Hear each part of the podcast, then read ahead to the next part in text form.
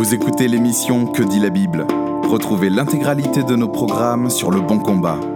www.leboncombat.fr Bonjour et bienvenue sur Que dit la Bible, l'émission hebdomadaire du blog Le Bon Combat. Ici Guillaume Bourrin, je suis avec le docteur Vincent Rébeillé-Borgela, médecin généraliste spécialiste de l'éthique. Bonjour Vincent. Bonjour. Alors c'est notre, chacun, tro- Ouais, bonjour. notre troisième émission, hein, troisième émission de la série sur l'éthique qu'on vous propose sur Le Bon Combat. Et euh, aujourd'hui, question difficile, question douloureuse pour nous chrétiens, mais je pense pour l'ensemble de l'humanité. Que penser de l'interruption volontaire de grossesse, surtout dans un siècle et une période où finalement euh, l'IVG est présenté comme un droit inaliénable, presque un droit fondamental de la femme Qu'est-ce que toi tu en penses, Vincent? Alors c'est une question qui est extrêmement importante. Alors un, petit préambule pour reprendre ce que tu viens de dire, c'est j'ai été frappé lors de- des 40 ans de la loi Veil il y a deux ans, deux trois ans, Ouais. sur le fait qu'on a présenté justement l'interruption volontaire de grossesse comme un droit inaliénable, intangible, au même, titre que les autres droits des hommes. C'est ça. Ça pose des questions et je crois que ça nous interroge nous en tant que chrétiens. Hein, parce que je vais donner un chiffre où je reprends simplement. Euh, ceux qui ont écouté les précédents euh, euh, émissions se rappellent que je, je- je- je propose pour réfléchir et avoir une démarche éthique euh, raisonnable de, de- de- de le faire en trois temps. C'est-à-dire bien analyser la problématique, l'environnement. Ensuite, c'est euh, me référer à un référentiel éthique qui, moi, en tant que chrétien, est la Bible. Et puis ensuite, prendre une décision. Et vous verrez que prendre une décision, ça a aussi des conséquences, euh, même si on dit non à la question qui est posée. Alors, pourquoi c'est un élément important? On admet que, en gros, euh, une femme sur deux, statistiquement, en âge de procréer, a recours à l'IVG. Waouh. Euh, en fait, c'est une femme sur trois qui a recours plusieurs fois à l'IVG. Pourquoi? Parce qu'en gros, il y a, depuis la loi Veil, entre 220 000 et 230 000 IVG par an, alors qu'il y a 800 000 naissances. C'est-à-dire que incroyablement Incroyable. fou. sur un million de contraceptions, plus de 200 000 vont aboutir à une interruption volontaire de grossesse. Une conception sur cinq n'arrivera pas au bout des neuf mois. Donc en fait, concrètement, on a un enfant potentiel sur cinq qui est mis à mort, tué Tout à fait. dans l'utérus. Absolument, on reviendra là-dessus. Voilà, Wow. c'est quand même un élément important. Waouh. chaque pays a une législation différente de l'IVG, donc on va se poser si est en France. En France. L'interruption volontaire de grossesse, elle peut se faire jusqu'à 12 semaines de grossesse. D'accord. D'accord Et jusqu'à 7 semaines, elle peut être faite de façon médicamenteuse, c'est-à-dire que la femme prend euh, des médicaments qui vont aboutir à une, à une expulsion de l'œuf qui s'était implanté dans l'utérus par l'utérus. Donc en fait, Ouais. c'est un micro-avortement. D'accord. Le deuxième, c'est plus... Typiquement les avortements salins, les choses comme ça, c'est la même Non, non, chose non, pas du tout. Voilà. C'est vraiment médicamenteux. C'est médicamenteux, c'est encadré par la loi, il faut, c'est- il faut être ça, formé par ça. ça agit comment sur le. Bah, C'est-à-dire qu'on on donne des hormones qui vont faire en sorte que l'équilibre naturel entre l'œuf fécondé, qui en fait est un corps étranger par rapport à la mère, Ouais. parce qu'il a 50% de son patrimoine génétique qui est différent, qui est toléré, n'est plus toléré, donc elle expulse comme on expulse euh, quelque chose. Voilà. Wow. On, on crée une intolérance au bébé par le corps de la mère. Incroyable. Et quand on dépasse ce, ce délai, on fait dans ce cas-là une aspiration dans un bloc opératoire, c'est-à-dire qu'il faut dire les choses comme elles sont. On introduit une canule dans le corps de l'utérus, à travers le vagin, hein, et on aspire par un aspirateur l'œuf qui est implanté. Donc on fait une effraction volontaire, on, on arrache en fait un œuf fécondé de la muqueuse de l'utérus, et ça part dans un aspirateur. Il faut dire les choses comme elles sont. Donc c'est pas rien. D'accord? Donc une interruption volontaire de grossesse, elle est encadrée par la loi. C'est pas rien, c'est même un acte ultra violent quand on y Voilà, tout à réfléchit. fait. C'est pour ça qu'il faut bien, bien comprendre ce que c'est. Et là, je, je- je- je dis que euh, malheureusement, les demandes d'IVG sont toujours faites par une femme seule. Je dis toujours, et il est où le père? Alors, euh, je dis ça aux hommes qui nous écouteraient, et qui un jour seraient confrontés à ça. Ça peut arriver. Ne laissez jamais votre femme aller seule pour une consultation, pour une IVG.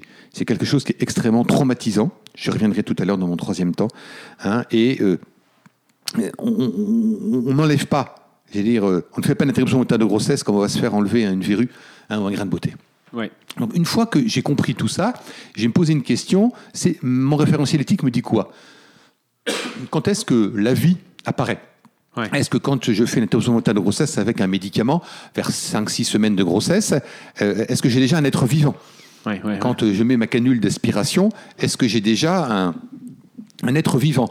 Ah ben, Je reprends ce que je disais euh, la, la semaine dernière, c'est que la Bible ne nous dit pas exactement quand commence la vie, mais on peut lire dans le, le- le psaume euh, 139 que je vais retrouver ici. Oui. C'est toi qui as, qui formé mes reins, qui m'as tissé dans le ventre de ma mère. Mon corps n'était pas caché devant toi lorsque j'ai été fait dans le secret tissé dans les profondeurs de la terre. Je n'étais encore qu'une masse informe. Mais à tes yeux, mais tes yeux me voyaient, et sur ton livre étaient inscrits tous les jours qui m'étaient destinés avant qu'un seul d'entre eux n'existe. C'est le Incroyable, psaume incroyable 139. verset, ouais, ouais. Voilà. C'est Euh, clair. C'est On peut- clair. On peut pas faire plus clair. Bah, Donc la, la- la vie commence quand le spermatozoïde rencontre l'ovule. Yes. Et donc, c'est pas à l'homme de décider. La vie, elle, inter- elle- elle- elle- elle commence deux semaines, trois semaines, quatre semaines après, parce que je cite aussi Deutéronome 32, 39. En tant que médecin, c'est quand même un de mes versets préférés. Voyez donc que c'est moi qui suis Dieu et qu'il n'y a pas d'autre Dieu que moi. C'est moi qui fais vivre et mourir. Donc, Dieu qui décide. c'est Dieu qui décide du début de la vie et du fin de la vie. Donc Dieu a décidé que la vie commençait dès la conception, dès la rencontre. Donc tout acte qui va interrompre la grossesse une fois qu'elle a commencé, car la grossesse commence à la fécondation, est un acte qui met fin à une vie. Or, le fait de mettre fin volontairement à une vie, c'est un meurtre. Oui. D'accord? Or, qu'est-ce que nous dit Deutéronome dans les euh, dix commandements? Tu ne commettras pas, de, Pas meurtre. de meurtre. Donc l'interruption volontaire de grossesse est un meurtre. Alors, c'est c'est dur ce que je dis là, mais c'est la réalité. Non, mais il faut dire les choses telles qu'elles sont. Si on n'a pas le droit de mentir. un chat un Voilà. chat. on n'a pas le droit de mentir, effectivement. Voilà. Hein, euh, on n'est pas là pour caresser les gens dans le sens du poil. Absolument. Une IVG, c'est un meurtre d'une vie. Alors c'est pour ça que je dis toujours que pour moi, on parle toujours d'interruption volontaire de grossesse, on parle toujours du droit de la femme, et je rappelle qu'une interruption volontaire de grossesse, c'est une interruption volontaire de vie, Ouais, ouais, ouais. et que personne ne parle du droit à l'enfant. Absolument. Et à l'opposé, j'entends bien la problématique des femmes qui sont dans la détresse, et je vais y revenir après. Oui, oui. Hein, mais il y a aussi le problème de l'enfant conçu qui avait une destinée extraordinaire. On sait toujours cet exemple, je ne sais pas s'il est vrai ou pas, mais bon. Euh, c'est une, femme euh, qui est alcoolique, qui a déjà 6 ou 7 enfants. Hein, et puis elle a un mari syphilitique. Bon, on peut être l'inverse, quoi. Vraiment, le couple. euh, et, on est actuellement en 2017, euh, et une nouvelle grossesse qui apparaît. Les services sociaux vous dire écoutez, madame, faut arrêter. Cet enfant, il peut pas vivre parce que c'est pas possible dans ces conditions-là. Il y a trop de risques. Bah, ça s'est passé il y, a, il y a un peu plus de 100 ans, ça. Bah, il n'y a pas d'IVG à l'époque. L'enfant est né, il s'appelait, Ludwig von Beethoven. Ouais, C'est une histoire connue qui circule. Voilà. On, on l'en- on l'entend, donc on sait pas si elle est vraie, mais quelque chose, ça, on ne sait jamais le devenir d'un enfant. On ne le sait jamais. Puis euh, j'ai envie de dire, euh, ce qui est quand même frappant, c'est que si on, on pose une petite question à nos amis euh, dans la rue qu'on rencontrerait qui seraient en faveur de l'IVG et qu'on leur demandait euh, si en 1942 ils auraient trouvé moral que Hitler fasse mourir toutes les personnes atteintes de trisomie 21, tout le monde trouve ça immoral. Tout à fait. Le truc, c'est que selon l'interruption médicale de grossesse Oui. maintenant, c'est que la veille de l'accouchement, on peut, on, peut- on peut mettre à mort un tel bébé Tout sous prétexte que sa vie serait mauvaise. Mais qui peut présager Voilà. du, du bonheur ou du malheur d'une vie, y compris d'une personne atteinte d'une maladie Voilà. comme la trisomie 21 Tout à fait. Ah, justement, euh, je rappelle juste simplement que euh, le dépistage de la trisomie 21 aboutit à une interruption de grossesse dans 95% des cas. Quelle, quelle horreur. Alors que les enfants trisomiques, j'en ai plusieurs parmi mes patients, sont des enfants qui sont adorables. Ils sont un peu plus difficiles à élever, mais ils sont toujours souriants. Et maintenant, les conditions, ce que, euh, les aides sociales permettent quand même de prendre en charge des enfants comme ça. On est dans une société qui permet d'éduquer de tels enfants. Tout à fait, voilà. qui peuvent être heureux. Et même si elle ne le permettait pas, l'enfant est là, est une réalité. Sa vie a autant de poids que la vie du prix Nobel de médecine qui a été nommé la semaine dernière, par exemple. Absolument. Et je reviens tout de suite sur ce qu'on disait tout à l'heure. Sur ton livre était inscrit tous les jours qui m'étaient destinés avant qu'un seul d'entre eux n'existe, nous dit le psaume 119, 139. Ça veut dire qu'on ne sait pas ce que Dieu a prévu pour cet enfant. Absolument. Voilà. Donc, qu'est-ce que je fais moi en tant que chrétien? Bah, Je m'oppose à l'interruption volontaire de grossesse. Mais je sais quoi? Je sais que deux solutions. Soit la femme qui me demande conseil va jusqu'au bout de sa démarche et subit une interruption volontaire de grossesse. Oui. Je sais qu'il y aura des séquelles. On ne parle jamais des séquelles psychologiques. Mais elles sont même évacuées. J'ai vu un reportage sur France 2 il y Mm. a peu où des défenseurs de l'IVG allaient dans la rue et prenaient des témoignages de femmes qui n'avaient subi aucune séquelle, soi-disant, de ces interruptions Voilà. volontaires de grossesse. Qu'est-ce que qu'est-ce que c'est les séquelles? Il faudrait qu'on prenne le temps de discuter avec les gens, justement. Ça, serait bien. La vraie question serait là. En tant que chrétien, je vais accompagner cette personne. Ouais. Et je ne vais pas porter de jugement parce qu'elle a fait une interruption volontaire de grossesse. Mm. Hein? Et je vais lui dire que si un jour elle a besoin de parler, elle a besoin de se repentir, il y a quelqu'un qui pourra la pardonner. Parce qu'il est mort sur la croix pour tous les péchés, et y compris un péché comme celui-ci. Voilà, donc en tant que chrétien, je vais accompagner la femme qui euh, fait la démarche IVG. Mais si j'ai réussi à empêcher qu'elle fasse l'IVG, je vais tout faire pour l'aider à porter cette grossesse. Si l'homme a fui, comme c'est souvent le cas, voir quels sont les dispositifs sociaux qui permettent à une femme de porter seule son enfant, et quels sont les dispositifs sociaux qui feront en sorte qu'elle pourra l'élever seule. Ça sera pas facile.